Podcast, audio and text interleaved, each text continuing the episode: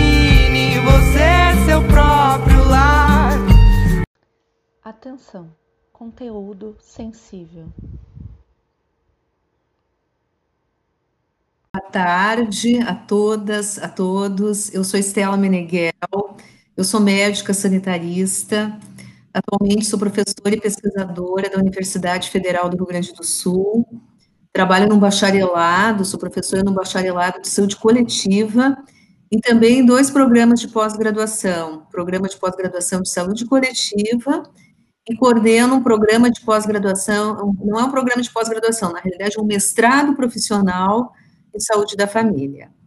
E eu tenho pesquisado nos últimos, eu diria quase que nos últimos 30 anos, eu tenho pesquisado temas relacionados, correlatos à violência contra as mulheres.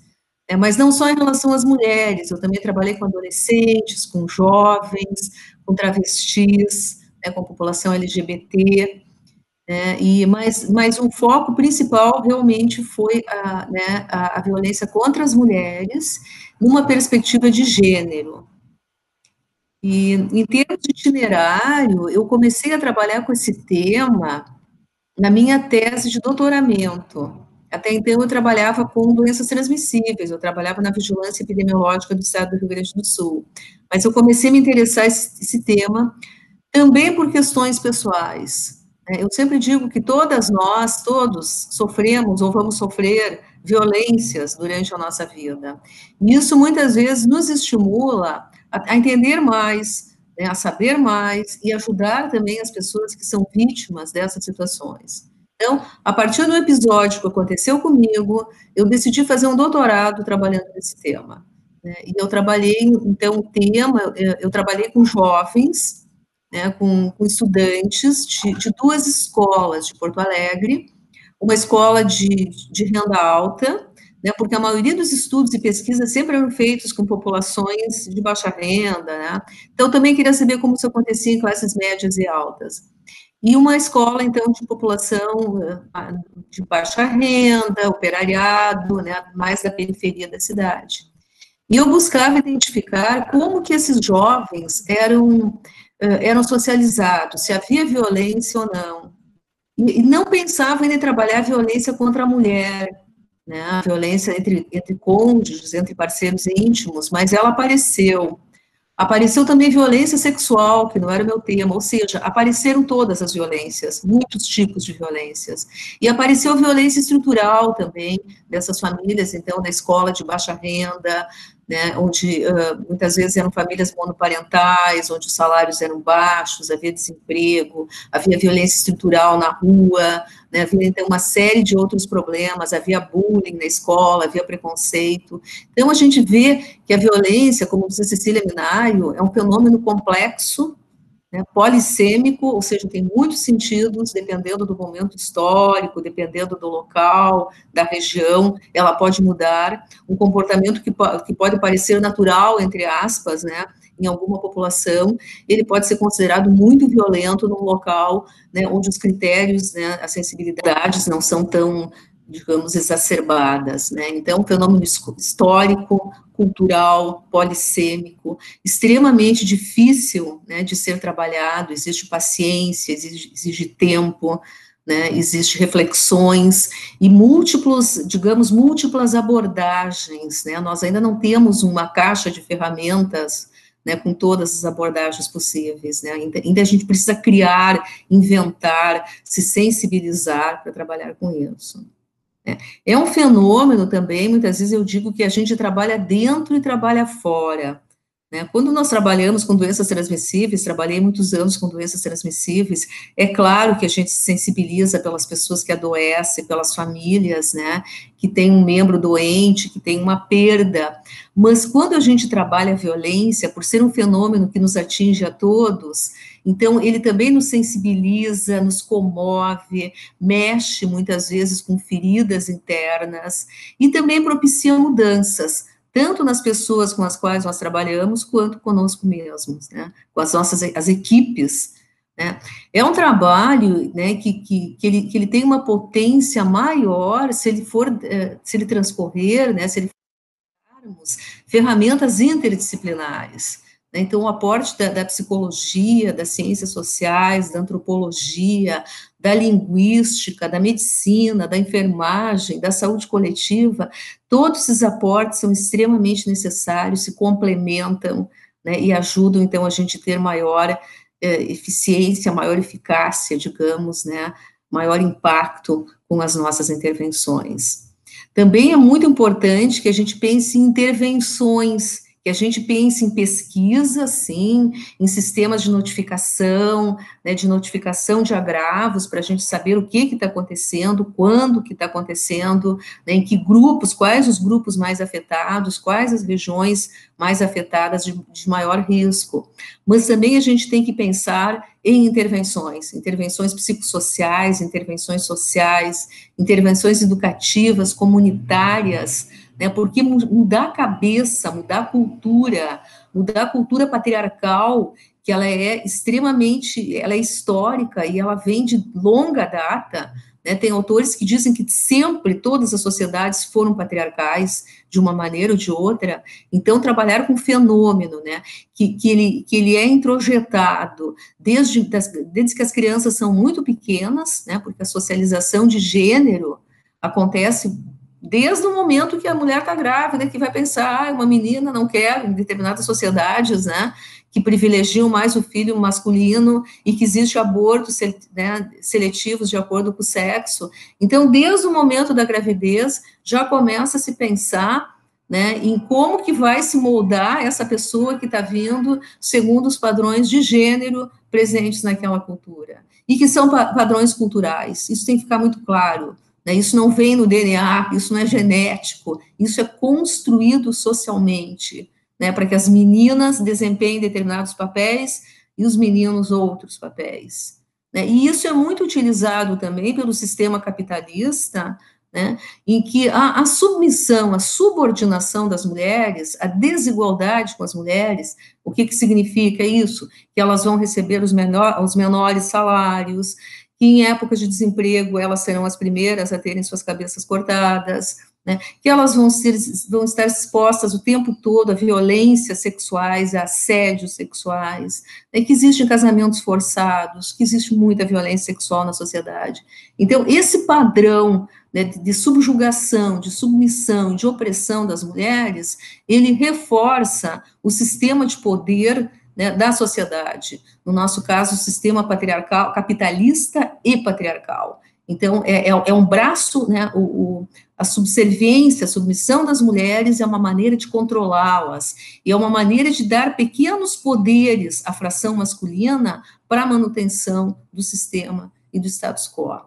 Bom, falei assim um pouco da, de como que eu comecei trabalhando, né? É perfeito. Uh, então, eu queria ir para o assunto, já entrar no assunto do podcast, e eu quis começar, uh, vamos dizer assim, com o grau máximo de violência, que é o feminicídio, né? E que agora, durante a pandemia, a gente também teve um aumento muito grande dos casos, né?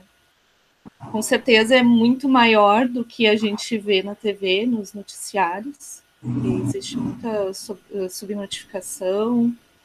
E eu queria se pudesse falar um pouquinho exatamente o que, que é o, esse conceito de feminicídio. O que, que traz? Sim, então, eu vou começar falando das rotas críticas, porque eu acho que o, o femicídio, o feminicídio, de, de certa maneira, ele significa o fim de, de algumas, né, de muitas rotas críticas, né. As rotas críticas foi uma pesquisa que eu comecei em 2006 aqui no Brasil, né, inspirada numa pesquisa que havia acontecido na América Central e em vários países andinos, que se chamava La Ruta Crítica de las Mujeres Afectadas por, por, por la Violência entre, entre Parejas, né? Então, esse, essa pesquisa não tinha, foi, uh, né, foi patrocinada pela Organização Pan-Americana de Saúde, e não tinha contemplado o Brasil. Então, na época, trabalhando com, né, num grupo de pesquisa, uh, nós decidimos adaptar essa pesquisa para o Brasil, a gente concorreu um edital, e nós ganhamos esse edital. Né? Então, o que, que, se entendia por rotas críticas? Né? É o caminho, o itinerário que as mulheres fazem quando elas decidem romper com a violência, né? principalmente a violência doméstica, que pode ser sexual, pode ser psicológica e pode ser a violência física também. Né? Nessa época não se falava tanto em violência patrimonial, hoje em dia a gente já coloca também como um dos tipos né, de violência, a violência patrimonial, que, que, atinge muitas mulheres, por exemplo, muitas mulheres elas têm, elas têm os seus bens confiscados, ou no processo de separação, mulheres que que, que não, não, não, trabalhavam fora de casa, eram donas de casa, então elas ganham pensões exíguas, às vezes elas nem conseguem ter uma pensão, então muitas vezes significa que elas nem conseguem mais se manter, né? muitas permanecem, então, pela situação econômica, por esse tipo de violência. Né? Então, a, a, gente queria saber como que era esse itinerário aqui no Brasil dessas mulheres. O itinerário depois que a mulher, digamos, publiciza, porque muitas vezes ela está sofrendo violência, a família conhece, sabe, mas ela ainda não saiu de casa, ela ainda não foi num órgão, numa instituição, fazer uma denúncia, notificar, né, e tomar as devidas providências. Então, nós, nós desenvolvemos essa, essa pesquisa em dois locais, né, aqui em Porto Alegre e em São Leopoldo. É, e, e, percebemos assim que, que, que a, esse trajeto era muito similar a, ao trajeto das mulheres nos outros países latino-americanos onde havia acontecido. E, e, tivemos assim alguns achados de pesquisa assim muito muito interessantes. Por exemplo, quando se começa a trabalhar com esse tema aqui no Brasil, se, se enfatizava muito, né, e muitas vezes os próprios serviços de saúde faziam isso. Eles, eles queriam que a mulher imediatamente fosse de ocorrência numa delegacia. E o que, que a gente viu ouvindo as mulheres e comparando com os outros locais? Muitas vezes, o, o boletim por si só, ele não vai oferecer uma proteção para essas mulheres, né? E ela fazer uma denúncia no momento que ela está muito fragilizada, que ela não tem uma rede de apoio, ela não tem como se manter, pode inclusive exacerbar uma violência contra ela. Principalmente se esse marido não quer que ela se separe. Né? Então, é, né, tanto as mulheres da Centro-América, tanto as mulheres da, da Centro-América quanto as mulheres brasileiras, é, elas é, precisavam de tempo. Né? Isso nos levou a concluir que a violência contra a doméstica, quer dizer, a concluir, outras pessoas também concluíram, ela é um fenômeno crônico, de caráter crônico, e você precisa antes reforçar essa mulher, empoderar essa mulher, propiciar algum tipo de rede que dê segurança a ela, antes de querer, de indicar que ela vá uh, fazer uma, uma, uma, denúncia desse companheiro agressor. Isso pode significar uma violência maior e, inclusive, em algumas situações, um feminicídio. É, nesse momento, a gente começou a fazer também vários seminários, né, os, os, seminários Rotas Críticas, você tinha até falado que você participou de, de um deles, né, nós, na realidade, nós organizamos dez seminários, estamos pensando em oferecer um décimo terceiro no ano que vem, no ano de 2021. E para esses seminários, desde o primeiro, nós convidamos a professora Montserrat Sagô, que foi a professora que coordenou esse estudo pioneiro na OPAS, né, que foi feito uh, no fim dos anos 90, anos 2000. Né, e, e, e, a Montserrat, então, ela trouxe nas suas discussões, né, nos, nos, seus dados de pesquisa, a importância de se trabalhar com feminicídio. Femicídio, eles chamavam na, na, na Costa Rica, porque lá, né, a, a, digamos, o termo utilizado por eles foi femicídio. Alguns países né, assumiram o conceito de feminicídio, depois eu vou colocar as diferenças. Então, essa experiência, né, e essa discussão com as militantes, com as feministas da América Central, nos estimulou, nos instigou a começar a pensar, né, a olhar esse fenômeno aqui, que nessa época ainda não se falava em femicídio no Brasil. Se de, já se denunciava, a professora Cecília Minaio tinha vários textos do Claves, né, que, que, que ela falava do genocídio que acontecia nas periferias das grandes cidades, principalmente Rio e São Paulo, Baixada Fluminense, de jovens, de jovens do sexo masculino, ne principalmente negros e pobres. Então, isso já estava acontecendo, esse morticínio dessa faixa de população. Né? Mas não se falava em femicídio porque uh, a proporção de femicídios em relação aos, aos homicídios masculinos, ela é muito menor ela é muito menor. Então, nós vamos ter, digamos, um femicídio ou um feminicídio para cada 10 homicídios masculinos. O Brasil tem taxas de homicídios masculinos absolutamente exorbitantes, né, são muito grandes, tanto que se dizia que era um Vietnã por ano, isso se dizia nos anos 2000, agora já passou. No Vietnã foram 50, 50 mil mortos, uh, estrangeiros, porque, né, porque vietnamitas foram milho, milhares, centenas de milhares de vietnamitas, né, que morreram, mas soldados americanos foram 50 mil, e se dizia que era um Vietnã por ano, né, os homicídios uh, de homens, né, de jovens no Brasil.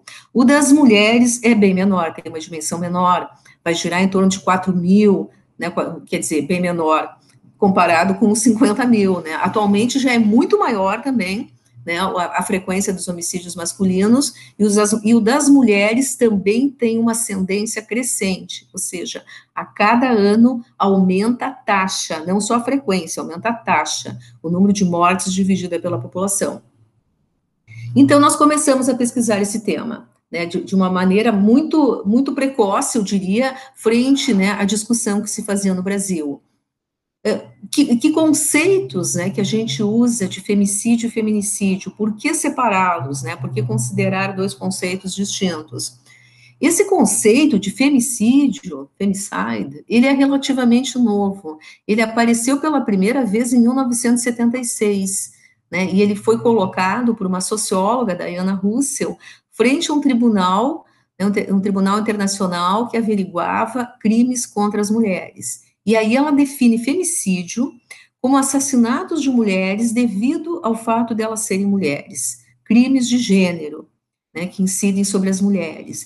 E, e então, esse, os femicídios perpetrados por parceiro íntimo, que no, no senso comum são aqueles que são vistos como femicídio, mas o conceito é muito maior, ela amplia.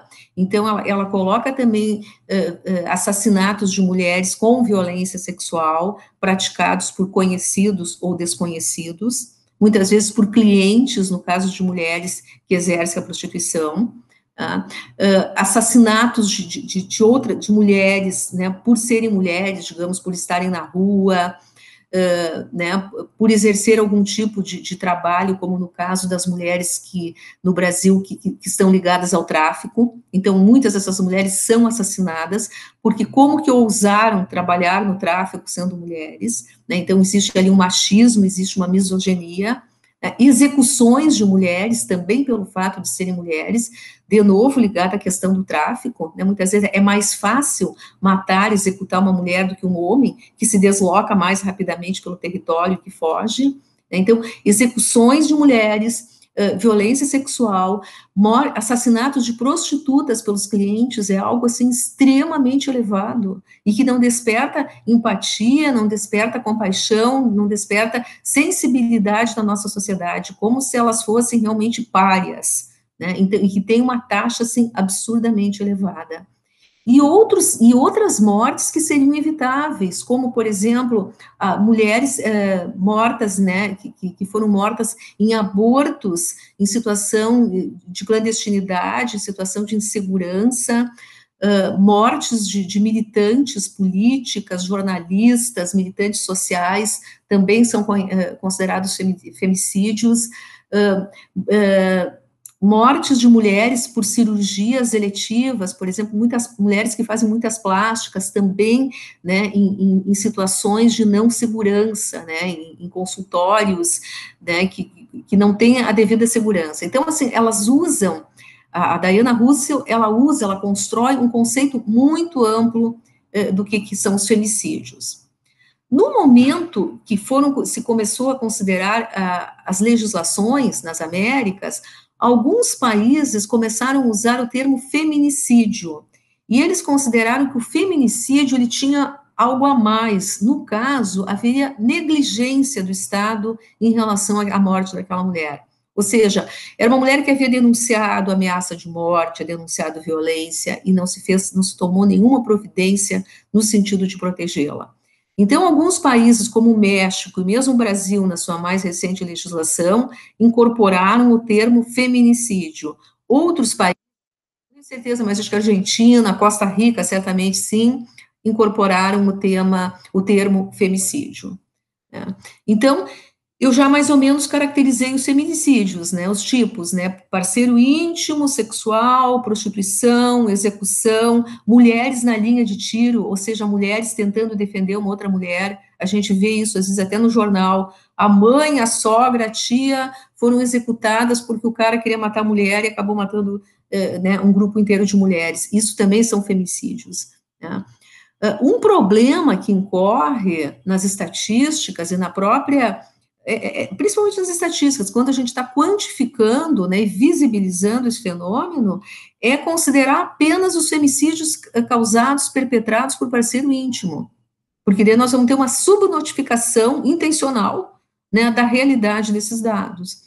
Então, assim, eu acho que a melhor maneira de categorizar é, é a que é usada também no mapa da violência, no Atlas da Violência, eles têm usado como um indicador as mortes femininas por agressão. O total das mortes femininas por agressão seria um proxy, um indicador indireto dos feminicídios. Porque também, mesmo a gente tendo um sistema, pelo menos tínhamos, né? Não vou, não vou colocar no atual, né? Tínhamos um sistema de informação de mortalidade de boa qualidade, né? Então, o Brasil era considerado um sistema né, de qualidade boa, uh, há, mesmo assim, há subregistros né? E, e há uh, notificações, há, há, distorções na causa da morte. Por exemplo, uh, uma, uma mulher pode ser assassinada, pode ser haver um homicídio, e isso pode ser maquiado de tal forma que pareça um suicídio. Né? Então, isso aí vai distorcer o número total né, de casos. Outra situação, há muitas, uh, há, há, muitas pessoas desaparecidas nesse país. Né? A quantidade de pessoas desaparecidas é, é, é, uma, é uma taxa, assim, que uma frequência que tem aumentado geometricamente, principalmente nas grandes metrópoles. E se supõe né, que muitas dessas pessoas tenham sido mortas, executadas e os corpos eliminados. Então, aí também acontece, vão acontecer muitos, muitos feminicídios. Então, isso, digamos, justificaria a gente usar o total das mortes, dos, dos homicídios femininos, sabendo que uma parcela deles pode não se tratar uh, de feminicídios, mas isso seria compensado, digamos, pelo, por aqueles que são subnotificados e que nem, e que nem vão aparecer nas estatísticas. Coloquei os tipos, né? Então, acho que isso é muito importante a gente atentar, né? Que não é um tipo único. Eu fico muito sensibilizada também, a gente queria até escrever um texto sobre os assassinatos de prostitutas. Por que isso? Um, um, um dos, digamos, desdobramentos de, dessa nossa pesquisa sobre os femicídios, 10 anos, essa pesquisa tem 10 anos aproximadamente. Eu comecei ela em 2000 e eu estou fechando ela agora. Tá? Então, ela tem 10 anos, né? Nós fizemos vários recortes territoriais, a gente trabalhou unidades da federação, a gente trabalhou micro-regiões homogêneas no Rio Grande do Sul, né, para ver onde que tinha mais no Rio Grande do Sul e que fatores estavam associados, fatores sociodemográficos, culturais. Isso a gente fez para o Rio Grande do Sul, fizemos para o Brasil, é, segundo unidades da federação, e fizemos também para as capitais e municípios de grande porte, porque a gente encontrou muita literatura que dizia que isso acontecia mais em locais mais populosos, isso faz sentido na medida que as cidades muito pequenininhas, há um controle social, cultural muito maior entre as pessoas. Né? As cidades ma maiores, muitas mulheres elas não têm rede, elas migram né, do interior para a cidade, elas não têm emprego, começam a trabalhar na prostituição, né? elas ficam perdidas e é muito mais fácil fazer desaparecer e matar uma mulher numa cidade maior. Então, por isso que a gente também trabalhou com esse recorte. E uma coisa que nos intrigava, uma questão que a gente se perguntava, era assim: nos Estados Unidos, em vários países europeus, né, eles têm quantificado, dentre o total dos homicídios de mulheres, quanto, quanto por cento são femicídios. Tá? Isso é importante saber. E lá, em torno de 70%.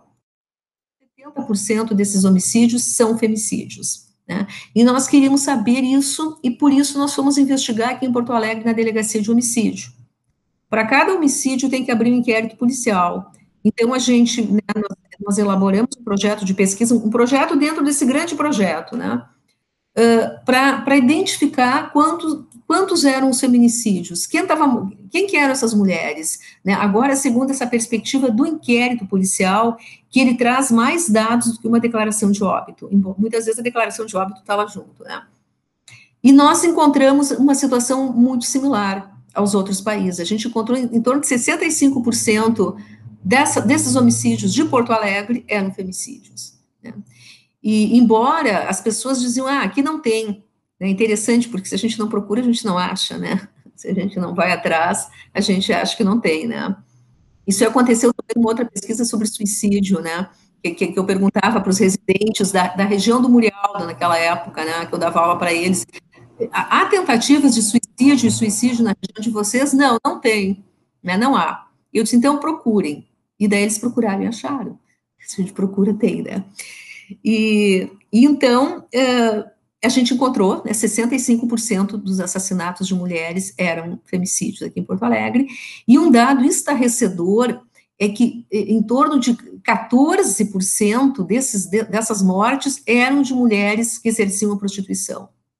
14%, eram 12, né, de um total de 94 inquéritos que a gente conseguiu, porque eles, nem todos a gente eh, nos passaram, né, mas uh, eh, 12 desses inquéritos, 12 dessas mortes eram de mulheres que exerciam prostituição.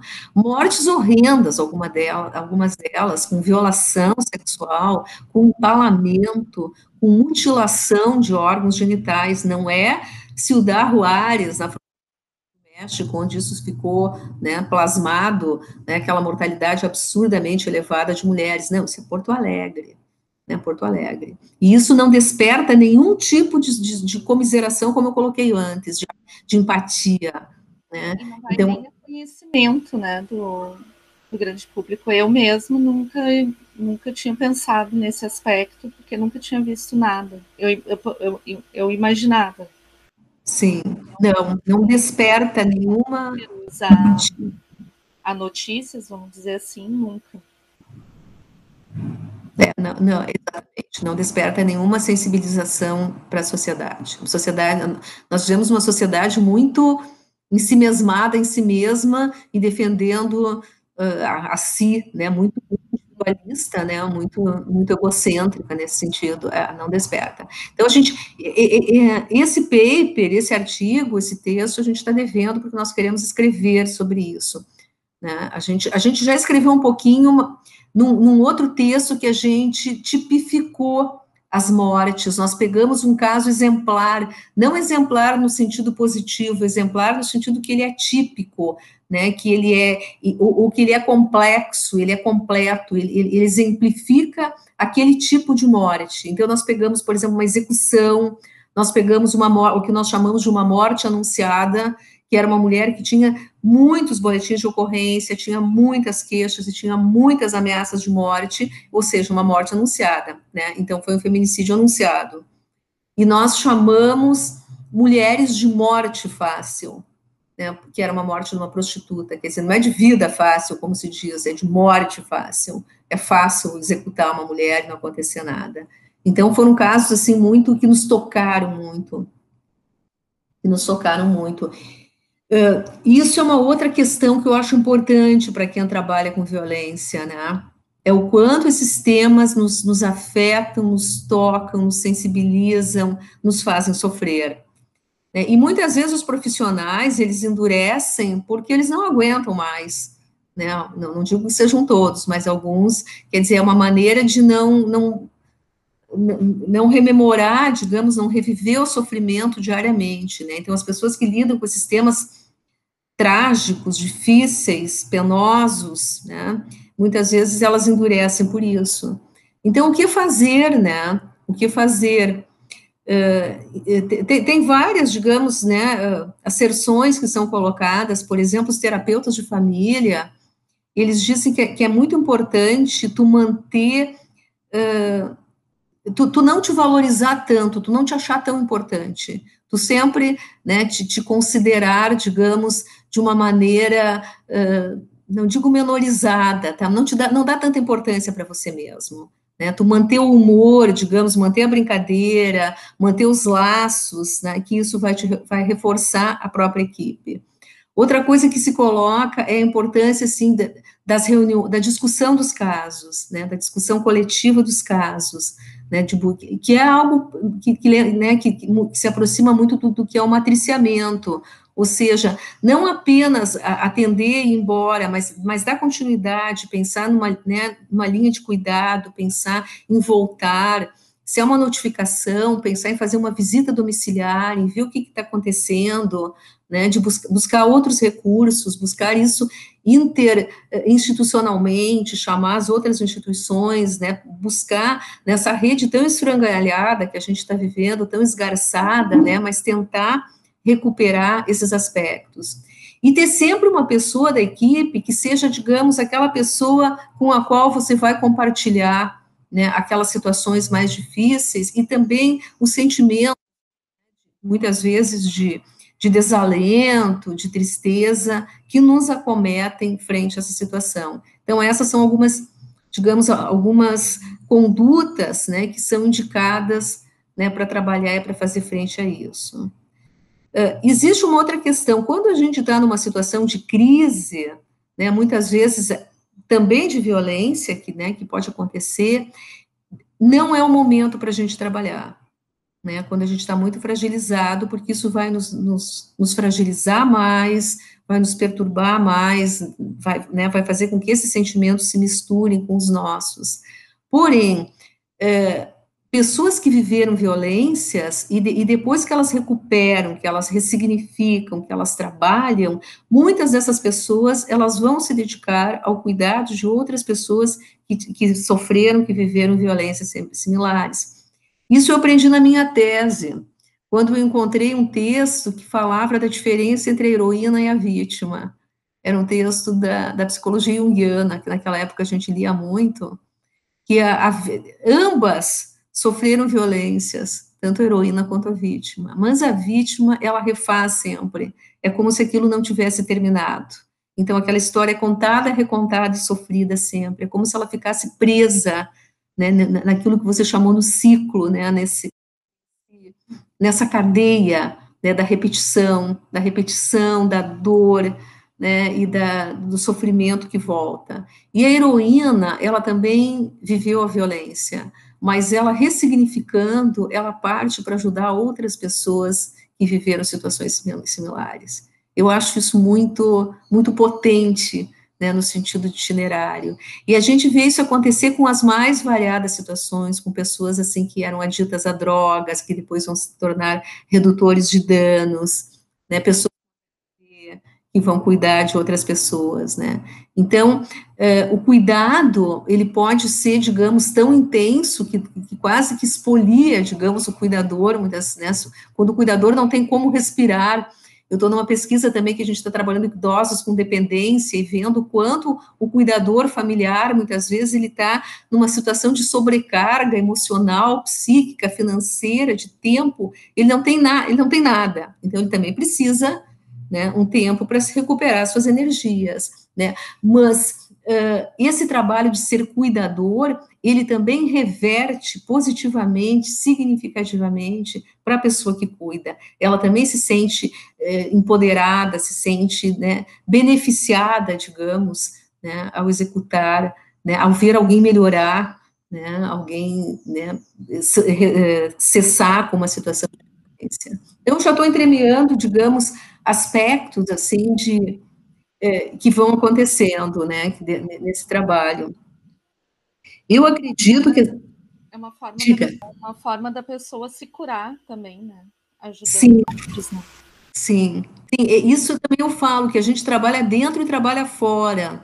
Né? Vou falar um pouco nos grupos agora. Né? Uma das, das estratégias, então, que eu comecei a usar né, para esse trabalho, então, também com diferentes coletivos, com mulheres em situação de violência, com, com um grupo de mulheres trans, travestis, que a gente trabalhou nos anos, nos anos 2010, 11, 12, né, já dentro da pesquisa dos, dos femicídios, porque a gente começou a observar que tinha muita morte de, de travesti. Então, nós nos aproximamos de uma organização não governamental, a gente queria ter ideia do nome, eh, do nome social e do nome, né, eh, no registro, porque havia muita, muitas vezes não, se tinha uma alcunha, ou se tinha o um nome social daquela pessoa, então, que, né, para ter uma ideia de quantificar esses, uh, esses, esses homicídios. E trabalhando nesses diferentes coletivos, fazendo grupos, né, a gente percebeu que isso que você coloca, né, que a pessoa também se cura, né, no, no, grupo, tu trabalha as questões do outro, mas também tu trabalha as tuas questões junto, né, e isso é uma potência muito grande dos grupos.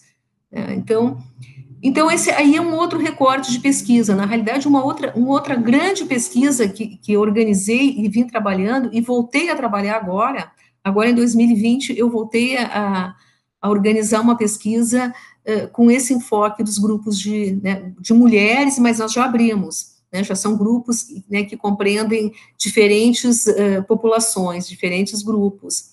Então, o grupo, ele, ele é uma intervenção psicossocial, né? Claro que ele vai ter um caráter artesanal, né? ele vai ser pequeno, vai ter um número reduzido de encontros, né?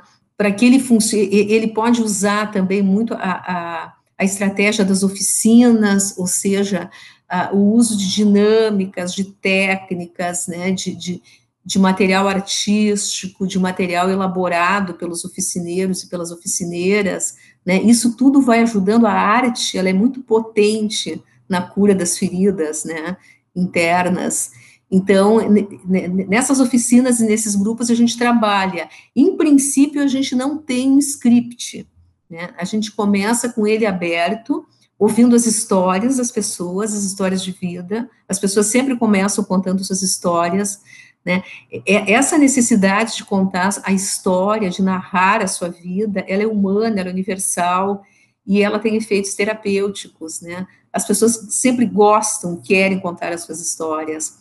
Contando as suas histórias, as pessoas, é, a história vai ser contada né, pensando naquilo que foi vivido, mas com a percepção do agora, né, e com a percepção, reformulando isso que foi feito através da narrativa e de como eu me lembro e como o grupo ouve e responde essa história. Então, isso tudo tem um caráter dinâmico e um caráter transformador, muitas vezes ressignificar, de rever, de repensar.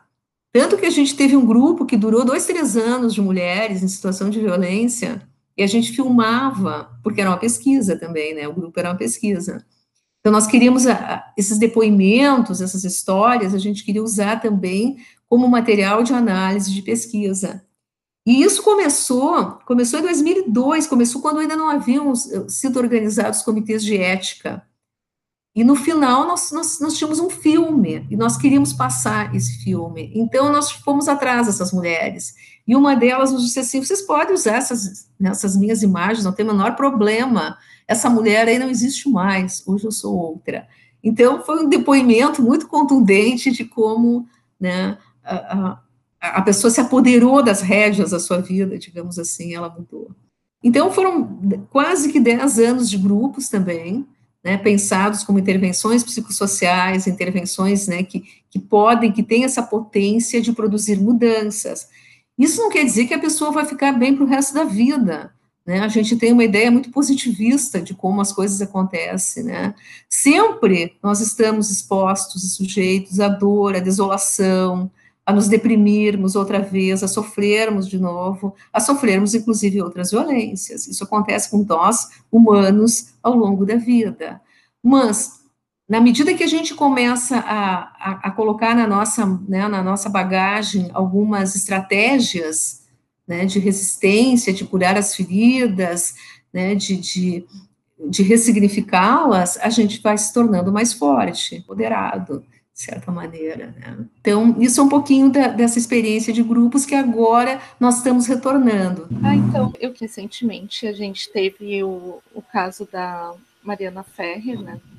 Aquela audiência absurda, que nos remete também a, a, outros casos, né? E daí recentemente eu me lembrei do caso da Angela Diniz, que eu nem era, acho que não era nem nascida na época, mas foi bem emblemático, assim, na questão da naturalização da, da, da, violência né, contra a mulher e da exposição da vítima, né, que acaba, às vezes, se tornando a culpada né, pelaquela violência que ela sofreu.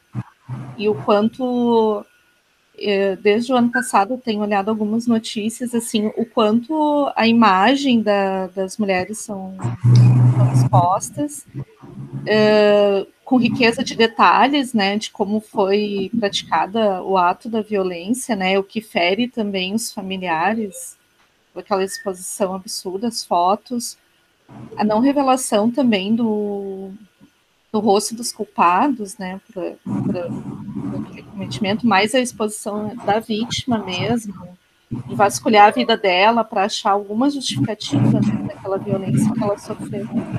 Aí eu só observações, né? Eu estou começando a, a estudar sobre isso, é uma coisa que me afeta enquanto mulher, e, e mas que recentemente eu, eu presenciei uma situação familiar, daí aquilo que tu falou, né? Que às vezes uma violência que a gente presencia ou que a gente sofre no desperta, né? Para tentar entender, para tentar ajudar e para tentar se proteger de alguma maneira. Sim.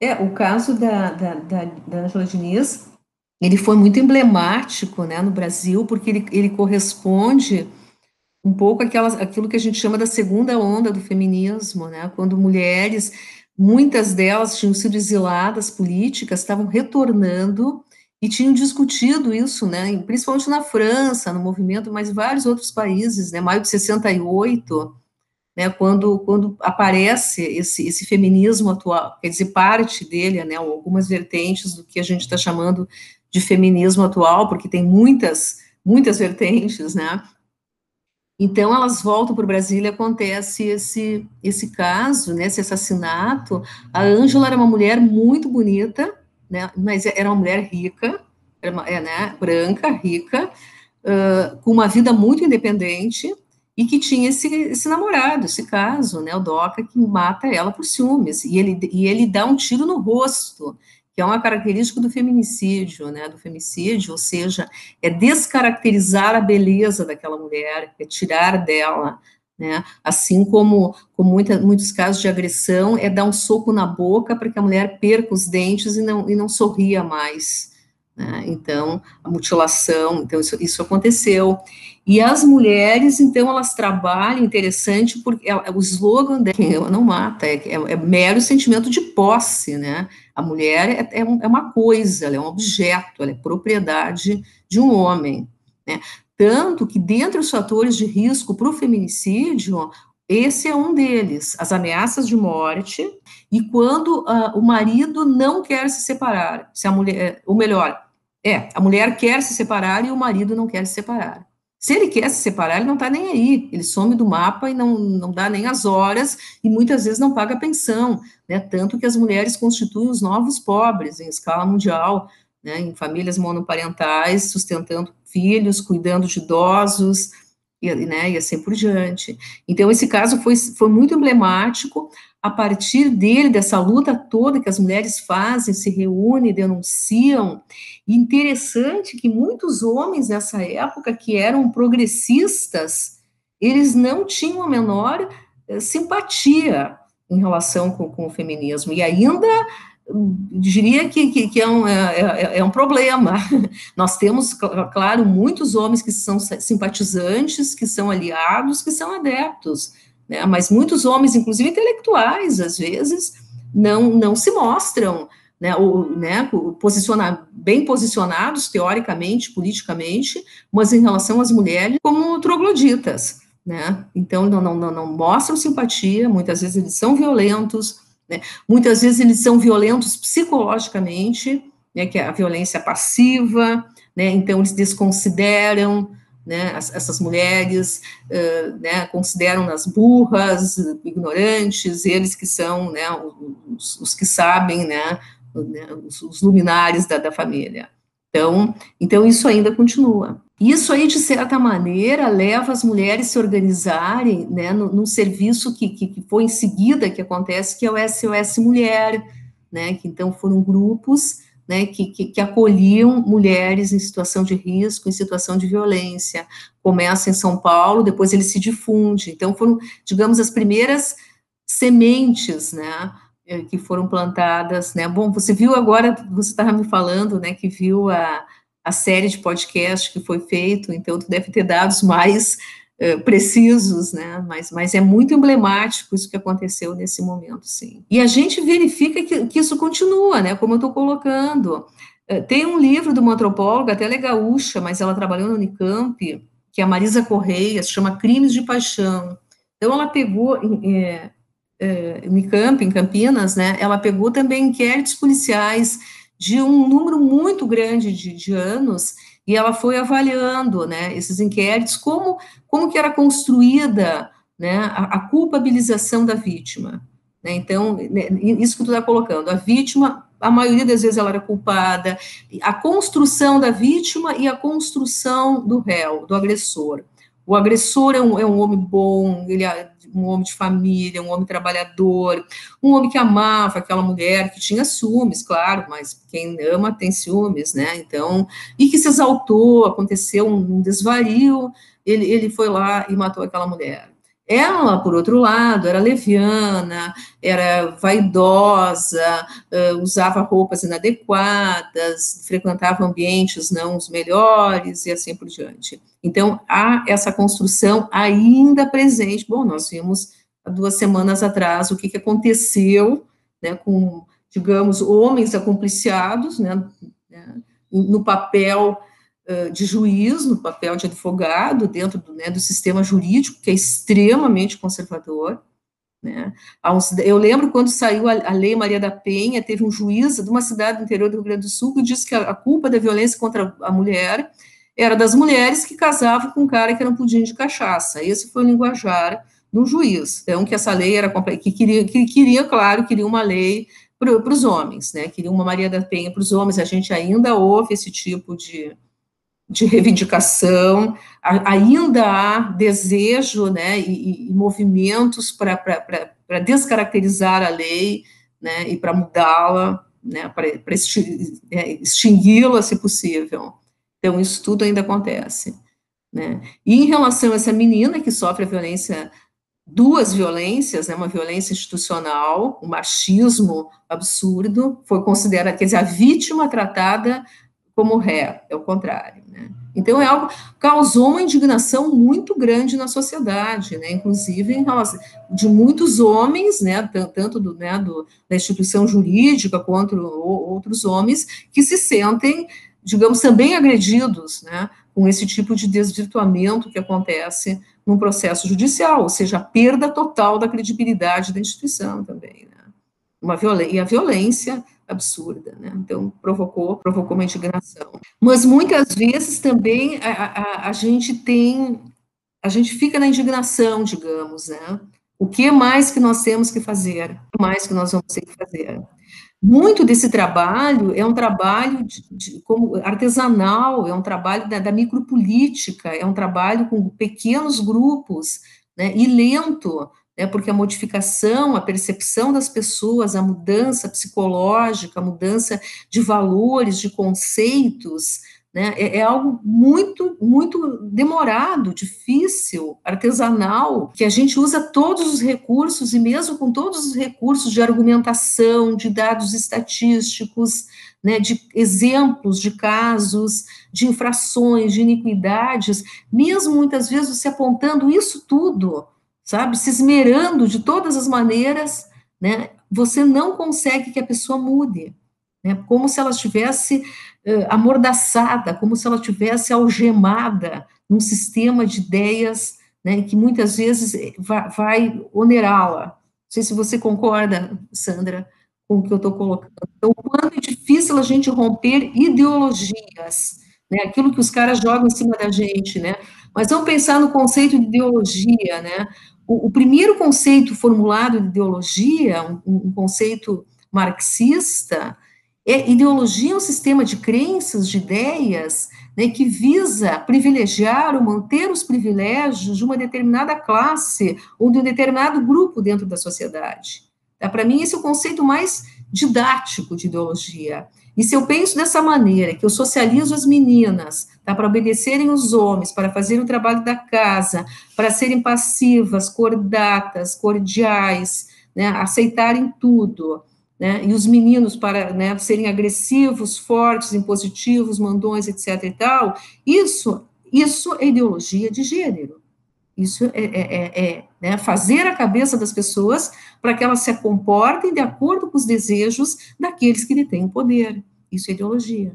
E depois que você faz a cabeça de uma pessoa, socializa e utiliza esses argumentos desde criança, né, como é difícil né, que a pessoa perceba o mundo né, de, de, uma maneira mais, mais real, ela perceba os sistemas de opressão, de desigualdade que estão acontecendo, mas acontece, acontece. E, é, e isso é desde muito pequeno, muito pequeno. Eu, a minha filha agora está com seis anos, mas eu me lembro quando ela tinha dois anos que ela veio com umas ideias de, de isso não é de menina, isso é de menino, eu não vou assistir mais o desenho que eu adoro, que é sobre carrinhos, porque me disseram que isso é de menino, para ela de dois anos. Eu disse, de onde será que está vindo isso? Porque a escola dela não, não levava dessa maneira, né? As crianças sempre livres para brincar. E aos pouquinhos eu fui conversando com ela e tentando mostrar para ela, assim, não, filha, brinquedo é de criança, roupa, cor, é de todo mundo. Né? Então não, não é isso que te torna uma menina ou te torna um menino. Tu tem que se divertir, tu tem que brincar. Né? E, e eu fiquei chocada assim de isso entrar já na cabecinha dela muito cedo. E a gente vai.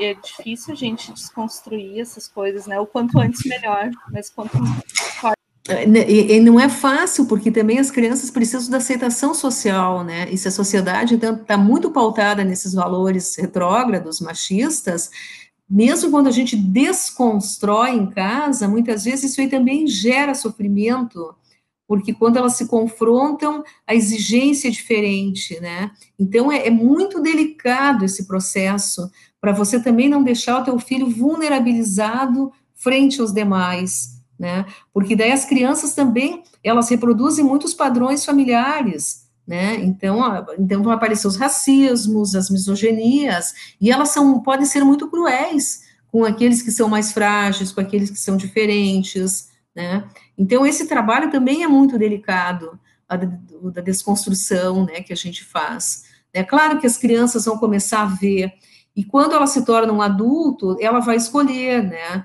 mas muitas vezes também as crianças, digamos, os grupos das minorias, né, no sentido que não são né, socialmente aceitas pelas, né, pelos que detêm o poder, elas também podem né, apresentar bastante sofrimento por se sentirem inadequadas. Então, esse trabalho também, ele tem que ser feito com muita delicadeza, né, gente, é, para a gente não expor a criança a, a um sofrimento, a um conflito. Uma hora nós eu não. Então, é, então, então, se tu quiser cortar pedaços que sejam repetitivos. Eu queria que tu finalizasse, então. Quero te ouvir.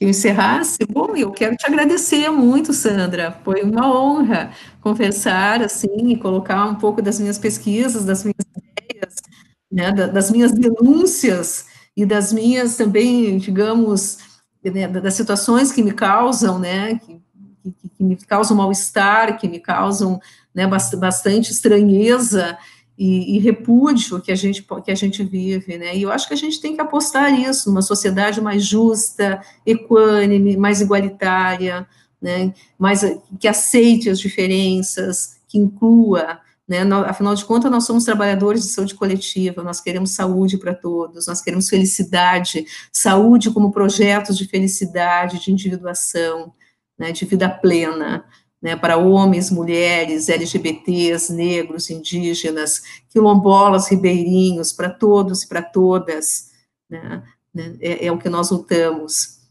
E, é, e acho que é isso. Muito obrigada. Eu te agradeço muito a presença aqui. Esse é um projeto que surgiu de um, de um trabalho que a Cris propôs na UPP dela, e foi ganhando uma dimensão maior do que a gente imaginava.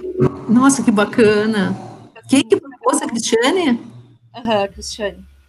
Daí agora a gente escreveu o projeto num congresso de promoção da saúde, foi aprovado, então pretendemos seguir. Segundo ela, ela já tem várias pautas para mim, né, Cris?